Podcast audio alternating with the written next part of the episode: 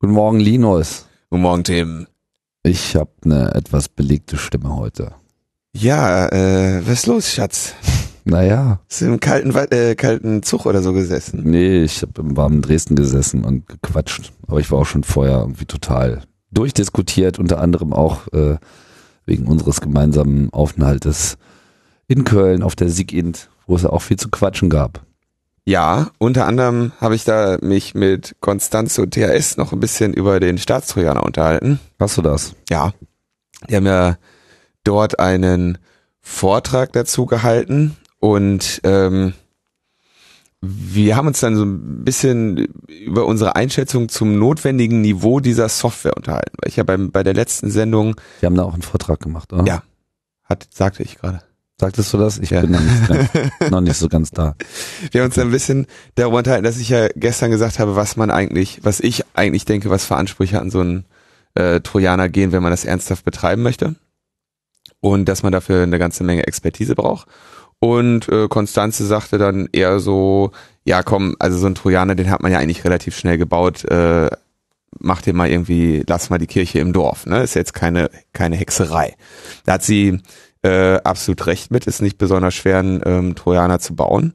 Äh, ich denke, was ein bisschen schwieriger ist, ist dann einen so zu bauen, dass äh, man Infektionen auch äh, unbemerkt ernsthaft aufrechterhalten kann.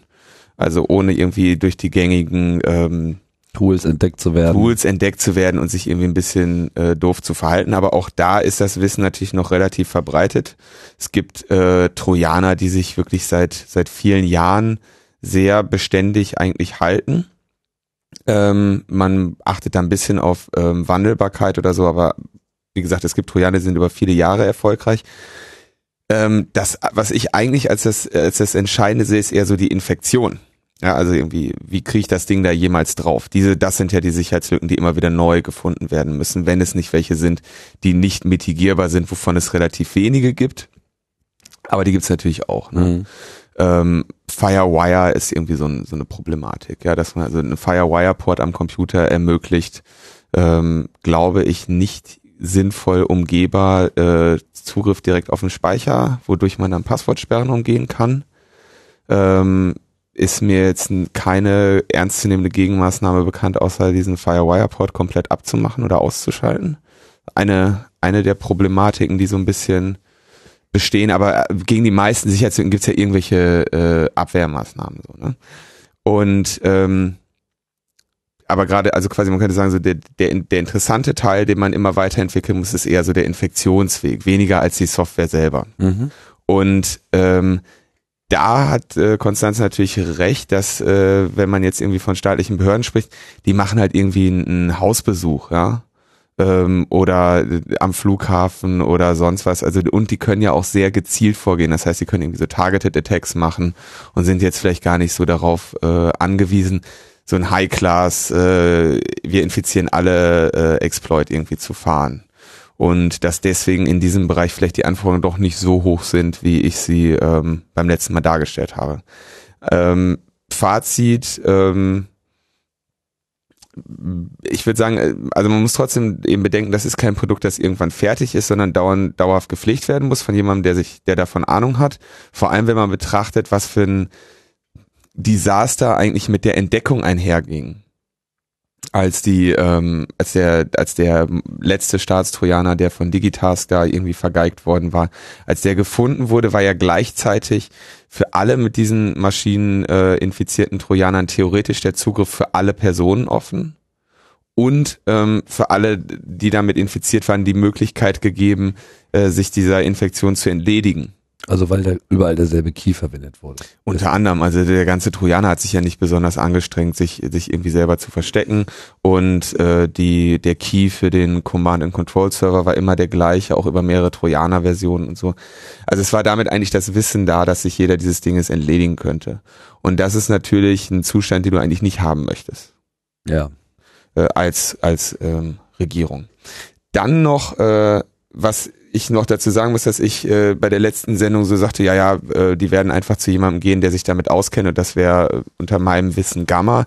Ähm, die Seite buggedplanet.info, die ja auf den WikiLeaks äh, Spy-Files beruht und von Andy da ähm, hingesetzt wurde, listet aber irgendwie so zu Lawful Interception ähm, irgendwie 45 Firmen, ja, oder auch zu äh, Tactical Interception, wo dann so ähm, Gamma irgendwie drunter fällt. Auch da hast du noch ähm, fünf, sechs Firmen. Also es ist nicht nur Gamma, die so etwas machen, ja. Ähm, und ich habe da so leichtfertig daher gesagt, ja, die werden sich, die werden sich das jetzt von Gamma holen. Das machen die. Ähm, das war meine Prognose, nicht eine Feststellung, dass das passiert. Das muss also auch noch irgendwie ja. äh, festgestellt werden. Also du bist der Meinung, das wurde deine Meinung denn geteilt, der Sigint? Die Meinung äh, wurde insofern nicht geteilt, dass ähm, gerade Gamma wegen, weil sie ja in Nordafrika auf diesen Rechnern gefunden wurden. Also da wurde diese diese Software Finfisher von der Regierung gegen die Bevölkerung eingesetzt. Und das damit einhergehende PR-Debakel, das weiß wahrscheinlich selbst die Bundesregierung ähm, zu vermeiden, wenn sie jetzt sagen würden, alles klar, wir nehmen genau diese Software. Also damit hätten sie äh, ja, das war so ein sehr, sehr wichtiger, sehr wichtiger Hinweis von Konstanz, die er sagte so, das mag sein, dass das die, die schöne Software ist. Ich sagte ja dann, ja, äh, ich, ich stelle mir so eine Finn Fischer BRD Edition vor, also Finn Fischer. Von, von führenden Diktatoren empfohlen. von, von führenden Diktatoren empfohlen. Aber so eine BRD-Version, die halt irgendwie dann auf, auf, auf, auf deutsches Recht zugeschnitten ist, mhm. dafür das Doppelte kostet und die Hälfte kann. Ähm, und da sagte Konstanze dann so, ja, also sie rechnet nicht damit, dass wir als äh, Gegner dieser Software den Hebel in die Hand gedrückt bekommen, dass sie wirklich von dem gleichen Hersteller kommt. Also auch da äh, sehr erhellende äh, Argumente von den Leuten, die sich da ähm, regelmäßig mit mit großer Akribie sehr regelmäßig und sehr gut mit beschäftigen. Also es bleibt spannend. Ich vertrete trotzdem die These, dass das irgendwie outgesourced wird, weil äh, also genau, sie hatten ja dann so ging es über bloß in der in diesem Vortrag erwähnte äh, Konstanze dann nochmal diese ähm, diese Stellenausschreibung, die das BKA da hatte. Dann hatten sie irgendwie so eine Liste mit Anforderungen, die war relativ lang. Also es war eine Liste an Anforderungen, wo jetzt von der reinen Länge her äh, etwas wäre, die ich gar nicht zu Ende lese, weil ich weiß, die kann ich nicht alle erfüllen. Wenn man dann Wo ist die veröffentlicht worden? Ah, du bist irgendwie so gemein. Was soll das denn? Den Link kann ich doch nachher reinmachen. Äh, ich, mich interessiert das, ob, ob die denn mittlerweile auch im Internet irgendwie. Äh, ja, ja, die war, die war online. Ich glaube, sie ist es inzwischen nicht mehr. Ja, okay. Kann kurz. ja auch sein, dass es nur in irgendeinem Amtsblatt steht oder so. Was weiß ich. Stellenanzeige. Ja, die URL musst du mir jetzt nicht sagen. Also im Internet. Das reicht heutzutage als Quellenangabe. Du weißt doch, wie es ist. Quelle, Internet. Quelle, Internet. Also, okay, war im Internet, ja. Ähm ich suche mal gerade, ob ich das irgendwo. Fefe hatte das auf jeden Fall irgendwo. Also, äh, BKA hatte da so eine Stellenanzeige, hat eine relativ äh, ausführliche, ein relativ ausführliches Anforderungsprofil gehabt, was man alles können sollte. Und ähm, darunter stand dann irgendwie so ein Tarifvertrag für den öffentlichen Dienst, äh, Stufe 13 oder so, was Konstanze meinte, was dann irgendwie so 2100 Euro netto ähm, entsprechen würde, dann wurde irgendwie laut gelacht. Jetzt muss man natürlich überlegen, so ein Großteil der Bevölkerung verdient, verdient vielleicht tatsächlich nicht 2100 netto. Sie aber natürlich überlegen dafür, dass man dann ein Anforderungsprofil dieser Länge ähm, erfüllt, mit dem man locker irgendwie internationaler Star werden könnte, so ungefähr. Ähm, da macht man dann wahrscheinlich nicht den Schritt für 2-1 irgendwie die gesamte deutsche Bevölkerung ähm, das ist wahrscheinlich schon eher der Tagessatz. Ich, ja, ich denke, da, also das ist wirklich jetzt kein besonders attraktives Angebot und ähm, der, die Vermutung liegt nahe, dass äh, das BKA tatsächlich in dem Moment, wo sie diese Stellenanzeige äh, geschaltet haben, konnte man eigentlich voraussehen, dass sie drei Monate später, wenn sich da eben was weiß ich, nur irgendwie diejenigen, die irgendwie seit fünf Monaten auf Hartz IV sind und dann irgendwie Druck vom Amt bekommen, dass jetzt Bewerbungen schreiben müssen, da mal irgendwie sowas hinschludern, ja. Aber dass man da jetzt im Zweifelsfall keinen finden würde, ähm, war absehbar. Ähm, Wie geht's weiter? Genau. Dann noch ein ganz kurzer, ganz kurzer äh, Ausflug, weil wir, weil ich äh, bei der letzten Sendung so viel davon erzählt habe, was man alles mit Sicherheitslücken Böses machen kann, an wen man sie alles verkaufen kann. Ähm, es gibt natürlich auch, ähm, sag ich mal, den redlichen Sicherheitsforscher, ähm, wo der sich häufig die Frage fallen lassen muss, warum macht ihr das überhaupt? Warum sucht ihr die, ja? Ähm, da gibt's natürlich verschiedene, verschiedene Motivationen. Also ich glaube, die zentrale ist einfach, dass es Spaß macht, was eine intellektuelle Herausforderung ist. Ähm, es gibt natürlich auch irgendwie sowas wie Anerkennung in der ähm, Hacker-Szene. Man möchte in der Regel auch einen positiven Effekt haben, nämlich dass diese ähm, Sicherheitslücke geschlossen wird, ähm, irgendwie Aufmerksamkeit, Fame, seinen eigenen Marktwert steigern, vielleicht äh, auf dem Arbeitsmarkt. Ähm, aber die meisten Sicherheitsforscher haben ja schon eine sehr ausgeprägte soziale Verantwortlichkeit und wollen so eine große ähm, so eine große Ausnutzung dieser Sicherheitslücke eigentlich verhindern. Und der Prozess, der sich da durchgesetzt hat, ist eben unter der Annahme, dass es auch immer andere können, ähm, ein Responsible Disclosure Prozess. Das heißt, ich finde Sicherheitslücke A in Technologie X und informiere dann den Hersteller dieser Technologie. Völlig egal, ob das jetzt Open Source oder, oder Closed Source ist und sage, pass mal auf, dieses und jenes Problem habt ihr. Und dann setzt man eine Frist, um einen Druck, also eine sinnvolle Frist, wann man diese Sicherheitslücke veröffentlicht oder die, das Wissen über diese Sicherheitslücke veröffentlicht, um einen mäßigen Druck auf die Verantwortlichen auszuüben, sich dieses Problems anzunehmen. Ähm, das wird immer mal wieder leider dann auch missverstanden als Erpressung. Ähm, aber zeigt eigentlich, dass es der beste Kompromiss ist, aus Betroffene zu schützen und gleichzeitig Druck auszuüben, um eine schnelle äh, Lösung des Konfliktes herbei, äh, dieser, dieses, dieser Situation herbeizuführen. Es hat sich irgendwie, die Erfahrung zeigt, wenn man das nicht damit verbindet, zu sagen, übrigens, Freunde, äh, in drei Monaten halte ich darüber einen Vortrag äh, beim Kongress, äh, dass dann vielleicht nicht ganz so sehr mit Hochdruck an der Behebung der Sicherheitslücke gearbeitet wird. Einige äh, setzen auch auf die, also das ist so die Strategie Responsible Disclosure. Ähm, und einige setzen auch immer mal wieder auf die Full Disclosure. Ähm, da wäre jetzt so als, als klassisches Beispiel aus der letzten Zeit wahrscheinlich dieser WhatsApp-Catcher für Android zu nennen. Das äh, erschien mir eher so eine ähm, so eine Sache in dieser Richtung zu sein, wo man also eine die Sicherheitslücke komplett fertig ähm, mit Exploit zu, also zum direkten, zur direkten Anwendung für jedermann äh, in die Welt haut. Ja. Ohne dem, ohne eventuell sogar den, den Hersteller vorzuwarnen oder ihn nur sehr kurzfristig vorzuwarnen und ihm keine Gelegenheit zu geben, äh, die Lücke irgendwie zu patchen. Ähm, das wird häufig mit der, mit der Annahme getan, dass durch dieses Veröffentlichen der Druck einfach noch höher ist und die Lücke noch schneller äh, gefixt wird dahinter verbirgt sich, wie gesagt, immer implizit die Annahme, dass das, was ich herausgefunden habe, auch andere herausfinden können und die könnten böse sein. Und unter den Umständen, äh, unter, mit der Rationale wird dann entsprechend ähm, gehandelt. Und ähm, was würdest du meinen, in welcher Verbreitung sich die beiden Methoden so befinden generell? Also was ist so das, was so vorherrscht? Da habe ich auch so drüber nachgedacht. Ich habe eigentlich den Eindruck, dass ähm, also bei Responsible Disclosure, damit geht eigentlich einher, dass die ganze Sache wahrscheinlich nicht so große Wellen schlägt. Und ähm, ich glaube, dass eigentlich schon äh, ein sehr großer Teil äh, oder der größere Teil auf jeden Fall Responsible Disclosure ist. Also hm. Full Disclosure Fälle sind selten. Selten näher, ja. Okay. Also denken wir mal an, also du musst ja denken, überlegen, wenn, wenn du irgendwie so ein, so ein äh, macOS-Update kriegst, wo dann deine 20 äh, Remote Execution, Arbitrary Code Execution steht ja dann immer so schön da.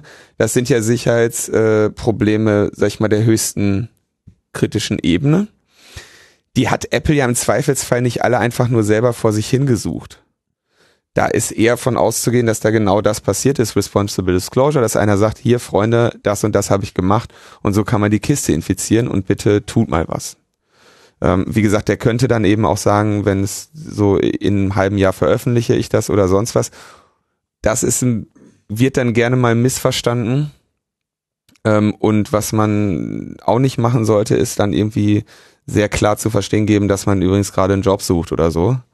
Ähm, diese Annahme, also diese diese Idee ist natürlich implizit natürlich schon mit dabei, dass man, dass man quasi so ein Disclosure auch als eine Bewerbung bei dem Unternehmen sehen kann. Ähm, wird aber von einigen äh, Legal-Abteilungen der Unternehmen dann auch mal ein bisschen äh, anders wahrgenommen. Ja. Weil die häufig das Kommunikationsproblem haben, nicht zu verstehen, warum hat der überhaupt diese Sicherheitslücke gesucht? Was hat der gegen uns? Weil die nicht wirklich verstehen, dass äh, Hacker das einfach machen, weil es interessant ist, weil da ein schönes Puzzleteil liegt und weil einer gesagt hat, äh, hier diese Kiste ist unknackbar und dass dann jeder denkt, so Mensch, da habe ich ja mal eine Herausforderung, da kann ich ja mal gucken. Aber wie geht denn das Ganze jetzt einher mit ähm, der Realität, dass ja viele Sicherheitslücken auch letztlich verkauft werden? Das sind die Bösen. Also, ähm, naja, das geht, es geht genau damit einher, dass, dass du bei diesem ganzen Responsible, Responsible Disclosure natürlich nicht unbedingt äh, direktes Geld verdienst. Ja. Mhm. Gibt's da keinen Mittelweg? Ähm, der Mittelweg, denke ich, ist, und das ist, das beobachtet man, sag ich mal, bei den, bei den meisten Hackern, ist wahrscheinlich, sich durch ähm, sag ich mal, eine Reihe vernünftiger Responsible Disclosures einen gewissen Ruf aufzubauen, der nicht direkt, aber dadurch indirekt dazu führt, dass man als, ähm, Als dass man Experte häufiger gebucht wird. als Experte häufiger gebucht wird, in, in Beratungsverträge kommt oder sonstiges. Mhm. Denke, das ist der ähm, der lautere Weg, wie man ein sicher IT-Sicherheitsforschungsunternehmen betreibt. Aber es gibt doch jetzt auch diesen Markt, wo Exploits verkauft werden, also wo tatsächlich auch Geld genommen wird für Sicherheitslücken. Wer, also kaufen das dann auch nur die Bösen? Ja, also kaufen da die Bösen von den, von den Bösen, von den bösen Blackheads? Oder gibt's auch tatsächlich Firmen, die sagen, äh, bevor uns da irgendwas passiert, äh, zahlen wir lieber hier die Extrastrafe und wissen Bescheid? Mm, Ich habe noch nie einen Exploit verkauft und also man muss sich auch diesen Markt nicht vorstellen, wie äh, dass das jetzt ein Marktplatz ist, wo Leute sich hinstellen. Ne? Also ähm, dieses Beispiel, was ich letztes Mal hatte, dass äh, Wupen, diese Firma, die quasi eigentlich die die, Bra die guten Wettbewerbe nutzt, um Aufmerksamkeit auf sich zu generieren.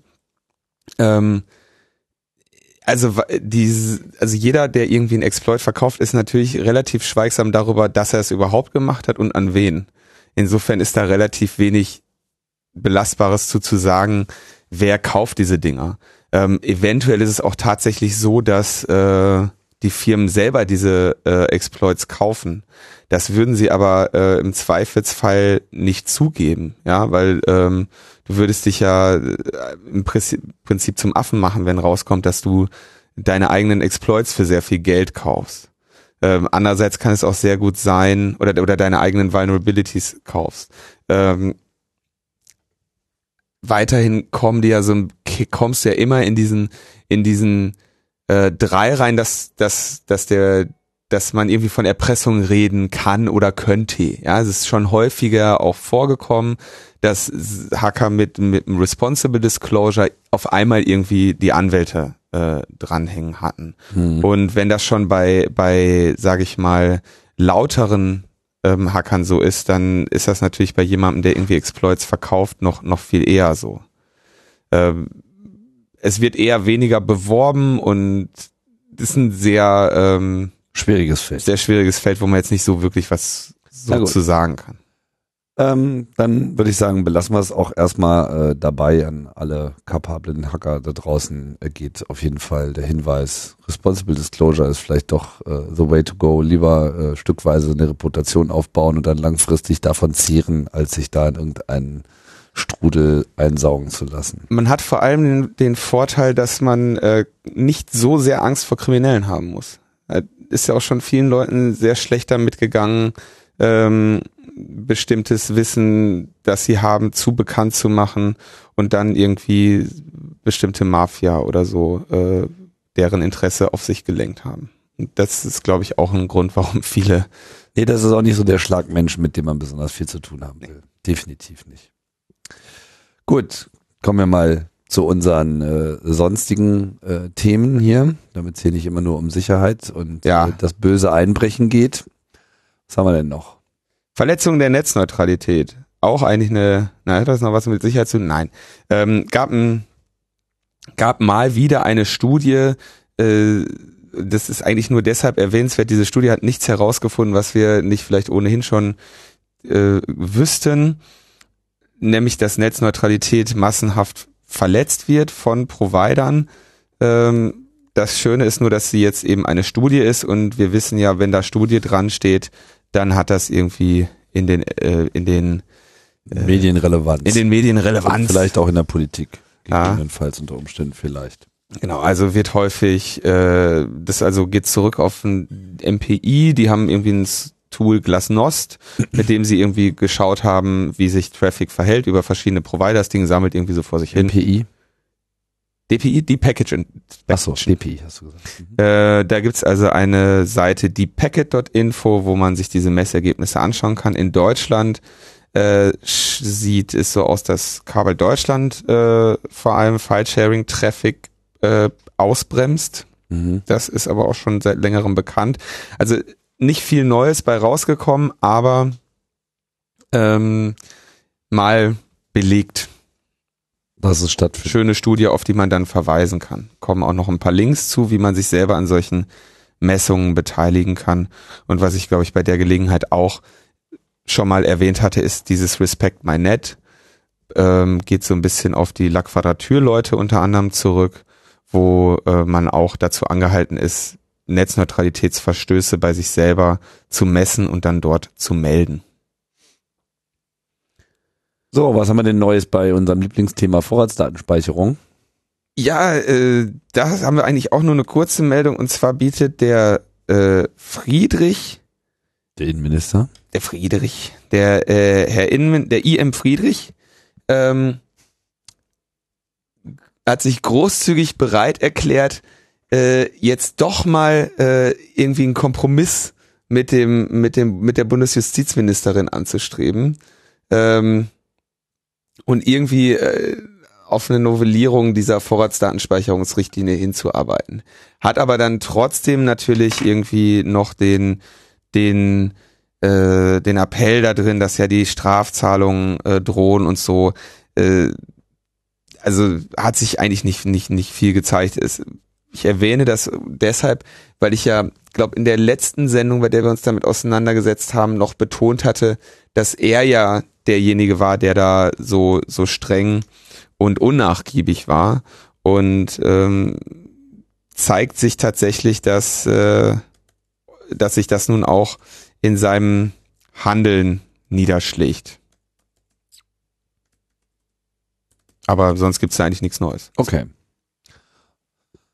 Weitere Korrektur gab's zu unseren Aussagen äh, der Problematik, die äh, der Entwickler von Instacast mit, äh, mit der Flatter-Integration im Kontext äh, iOS App Store hat. Genau. Ich glaube, da ging es darum, dass ich irgendwie ähm, gesagt habe, dass alles irgendwie durch äh, Apple gehen muss. Und da hat uns der Martin von Vmedio geschrieben, dass die, die, die Regeln von Apple sind, dass wenn man Spenden äh, über die App verteilen möchte, die nur über Safari oder SMS gesammelt werden dürfen. Und außerdem müssen Apps, die Spenden sammeln, kostenlos sein. Das ist also, ähm, das sind quasi die zwei Regeln, gegen die er verstößt. Er bietet eine, eine, Pre- eine Bezahl-App an, die Spenden verteilt, Verstoß eins und diese Spenden werden weder über Safari noch über SMS verteilt. Und ähm, quasi der Vorwurf, der implizite, die implizite Annahme, die ich da reingestellt habe, dass Apple an den Spenden mitverdienen möchte, den gibt's eben genau Ja, nicht. Wobei, ob er dagegen verstößt, ist nicht festgestellt worden, ja, sondern es ist lediglich Gerade die Frage. on, on hold und, und das gilt es eben zu klären, weil man ja genauso auch argumentieren kann, dass an der Stelle das Geld ja gar nicht dadurch fließt, ja. Das ist ein schwieriger Bereich, weil es ja mehr so eine Parametrisierung eines eines Auszahlungsvorgangs ist, der ganz woanders und zu einem ganz anderen Zeitpunkt mit, über ganz andere Kanäle stattfindet. Ja. Das ist einfach schwierig, ja, das äh, wird sich zeigen. ist auf jeden Fall alles noch äh, aufgeschoben. GEMA YouTube. Schöne äh, Sache. Da habe ich ja mal äh, mich sehr gut, sehr stark festgelegt, dass ich davon ausgehe, dass keiner von beiden ähm, in Berufung geht, weil sich ja auch beide als Sieger gefühlt haben bei diesem äh, angewähnten, äh, angesprochenen Urteil, ich glaube in LNP 22, hatte ich das ja ausführlich, glaube ich, äh, dargestellt. Und ähm, ich sagte ja, wenn die beide sich als Sieger fühlen, werden sie auch beide nicht in Berufung gehen, weil man geht ja nicht in Berufung gegen ein äh, Urteil, bei dem man sich als Sieger fühlt. Ist aber noch besser, es sind auch jetzt beide in Berufung gegangen. Also beide haben gewonnen. Ja? Und beide haben nicht das gekriegt, was sie wollten. genau. Ja, das ist übrigens sehr interessant. Ne? Also in der Öffentlichkeit ist man einfach äh, zufrieden und ist der Sieger und hintenrum haut man dann einfach weiter zu, solange bis man ja. alles gekriegt hat, was man schon immer haben wollte. Ähnlich wie, wie Hertha jetzt mit diesem Fußballspiel.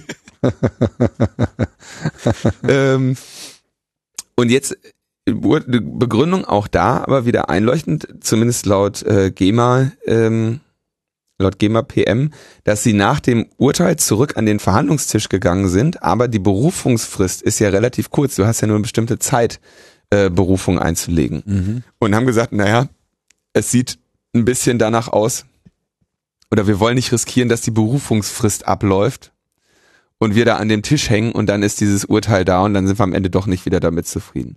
Und laut GEMA von YouTube habe ich da keine offizielle vernünftige Verlautbarung zu gefunden Laut GEMA ist YouTube nicht bereit, die Ergebnisse der Verhandlungen offenzulegen. Ähm, wo ich da, dabei gehe ich davon aus, dass da dran drin stünde, was weiß ich, welche, welche Preise da gezahlt werden. Und es ist ja in der Tat so, dass YouTube da äh, nicht offiziell irgendwie das nicht so ganz klar ist, weil das natürlich auch in verschiedenen Ländern und die wollen natürlich nicht ihre Verhandlungspositionen irgendwie für die über 100 Länder der Welt schwächen, bei denen sie das noch nicht gemacht haben. Und ähm, quasi, also die, die GEMA sagt, äh, YouTube sagt, wenn wir mit euch eine Einigung finden, dann wollen wir nicht, dass irgendwo steht, wie viel wir euch zahlen. Und die GEMA sagt, naja, ähm, wir sind rechtlich zur Veröffentlichung verpflichtet. Wir müssen sagen, was wir da kriegen. Ja. Äh, und das scheint also jetzt da das, äh, das Problem zu sein, wenn ich diese GEMA-Pressemitteilung äh, richtig deute.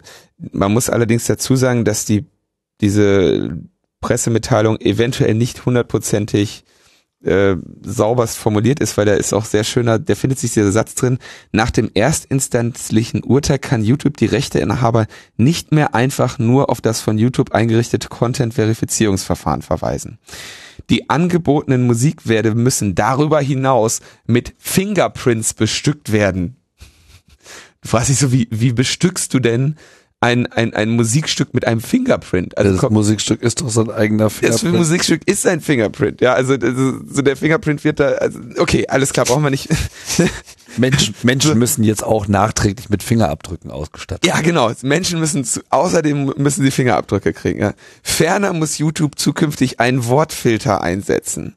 Äh, auch das ist natürlich nicht so, also das, das trifft auch nicht so 100% zu. Ne? Also ein Wortfilter ähm, andererseits finde ich es auch witzig, dass die GEMA das irgendwie als Erfolg feiert, weil Wortfilter ist nun wirklich kein äh, Wort. Wortfilter im Sinne von Beschreibung, Titel etc. Ja, ja, ja. Das, also da ging es ja darum, dass, äh, dass, dass YouTube auch das als Anhaltspunkt nehmen soll, wie man diesen Titel dann eben nimmt oder so.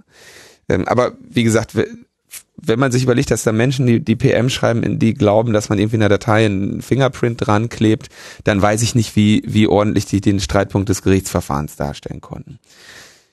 Auf jeden Fall, beide, beide gehen in Berufung und ähm, wir werden sehen. Es bleibt also spannend. Genau. Bleibt spannend und wir bleiben aber trotzdem noch ein bisschen im Themenbereich. Denn da gab es eine Ideenvorstellung auf der SIGINT ja, und zwar wurde da die C3S, C3S vorgestellt. Ähm, da muss man zu sagen, also es gibt im Moment ein, ein Problem für, für einen Musiker, der sich also entscheidet, irgendwie ein Musikstück zu veröffentlichen unter Creative Commons Lizenz. Wenn man bei der GEMA ist, kann man das eigentlich nicht machen, weil die der GEMA-Vertrag eine künstlerbezogene Lizenzierung ist Der Künstler ist einfach bei der GEMA Punkt. Und die Creative Commons Lizenz eine werksbasierte Lizenzierung ist. Und die sind, ähm, es, wenn ich das richtig verstehe, ist es inkompatibel und nicht möglich für einen GEMA-Künstler äh, CC überhaupt irgendwas äh, da irgendeiner anderen Lizenz als das, wie GEMA das hat, zu veröffentlichen. Ja, also es ist auf jeden Fall unvereinbar. Ich frage mich jetzt nicht, was genau passiert, wenn er es jetzt doch macht.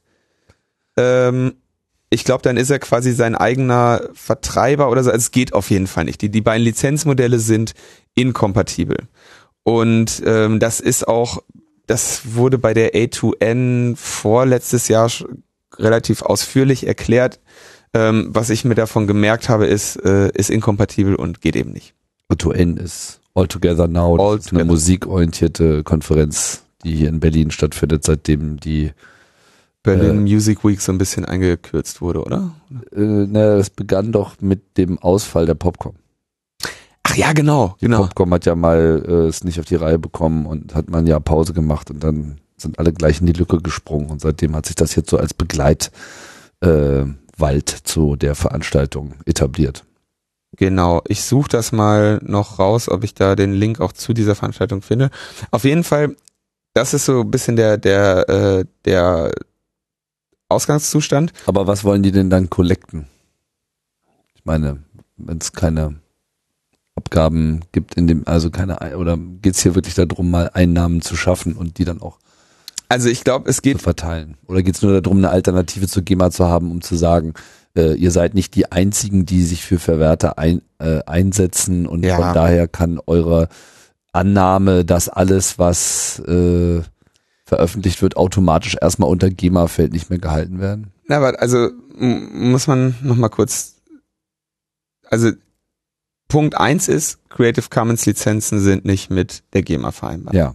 Punkt zwei ist, das Urheberrecht ist seit so vielen Jahren so fest zementiert, dass es eigentlich aussichtslos ist, ernsthaft davon auszugehen, dass man dann nennenswerte Änderungen dran äh, erreichen kann. Ähm, ich glaube, du hattest das ja in einem Chaos Radio Express mit dem Matthias Spielkamp auch mal so herausgearbeitet, dass ja äh, es relativ schwierig ist, Leuten Rechte, die sie haben, wegzunehmen. Ja. Das heißt, wenn wir heute ein Urheberrecht haben, was sagt, das Recht gilt 70 Jahre bis nach deinem Tod und wir schaffen das heute ab, dann müssen wir warten, bis der letzte Urheber stirbt, plus 70 Jahre, bis wir quasi die Altlast des Urheberrechts vollständig entfernt haben aus unserer Rechtssicherheit. Aus unserer, ja.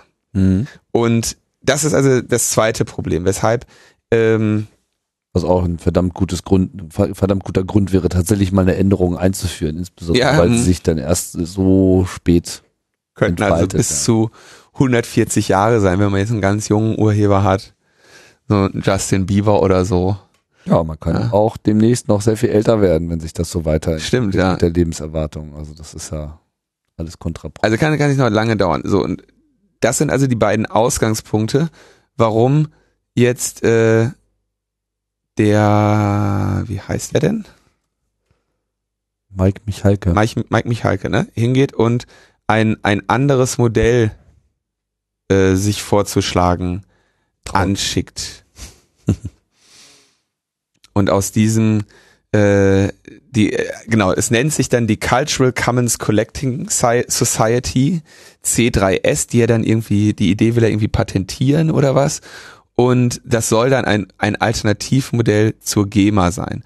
Und er sagt also genau diese Kulturwerkmarkt oder sonst was Kulturwertmarktmodelle ähm, oder Piratenpartei-Ansätze sind einfach äh, nicht so, würden nicht so schnell eine Möglichkeit herbeiführen. Und er sagt, er möchte dann also einen Kompromiss verfolgen mit diesem C, C3S.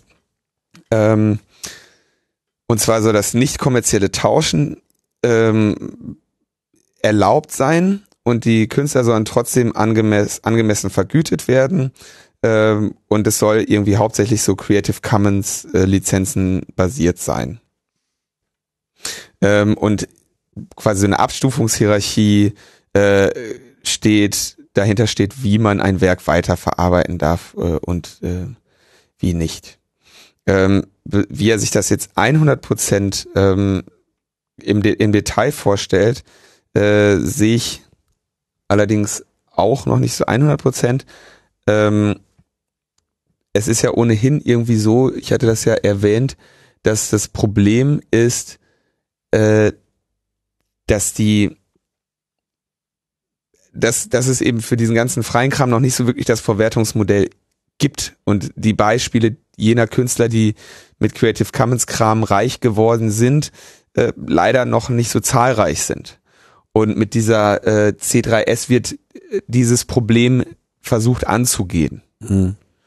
Deswegen ist das eine, ähm, eine interessante, ein interessanter Ansatz, auf den hier mal ähm, verwiesen sei. Verwiesen sei. Gut. Bei Logbuch Netzpolitik, die 25. Ausgabe. Jo. Die Siegel insgesamt war ja. durchaus ergebnisreich, so im Gespräch, fand ich. Im Gespräch war es unglaublich ergebnisreich. Ich fand das sehr schön. Ich habe mich total gefreut, da äh, sehr viele freundliche Menschen zu treffen und äh, auch kennenzulernen. Ähm, ich hoffe, dass ich dann nicht manchmal den Eindruck gemacht habe, äh, irgendwie keinen Bock mehr zu haben oder unfreundlich zu sein, weil ich äh, dann doch auch ein bisschen sehr müde war zwischenzeitlich. Ähm, Dafür hast du aber lange durchgehalten. Eben, deswegen war ich ja dann auch müde und äh, freundlicherweise dann äh, mit sehr viel Mate auch im Laufe des Tages versorgt wurde. Ähm, das war also alles eine, eine sehr nette Sache. Was ich sehr schön fand, war, dass es einerseits so familiär war wie Republika, andererseits aber noch ein bisschen kleiner, was es noch familiärer gemacht hat. Und dann aber so ein bisschen mehr ähm, Hacker wieder dabei waren. Hat dir das gefehlt? Bei der Repu nee, hat mir das nicht wirklich gefehlt, aber ich, ich mag halt Hacker. Ich bin gerne mit Hackern zusammen. und man hatte ein bisschen, ähm, wirklich so ein bisschen schöne Ruhe. Also wie gesagt, jetzt hat man ja schon gehört, sich mal einfach ausführlich dann so über den Staatstrojaner zu unterhalten.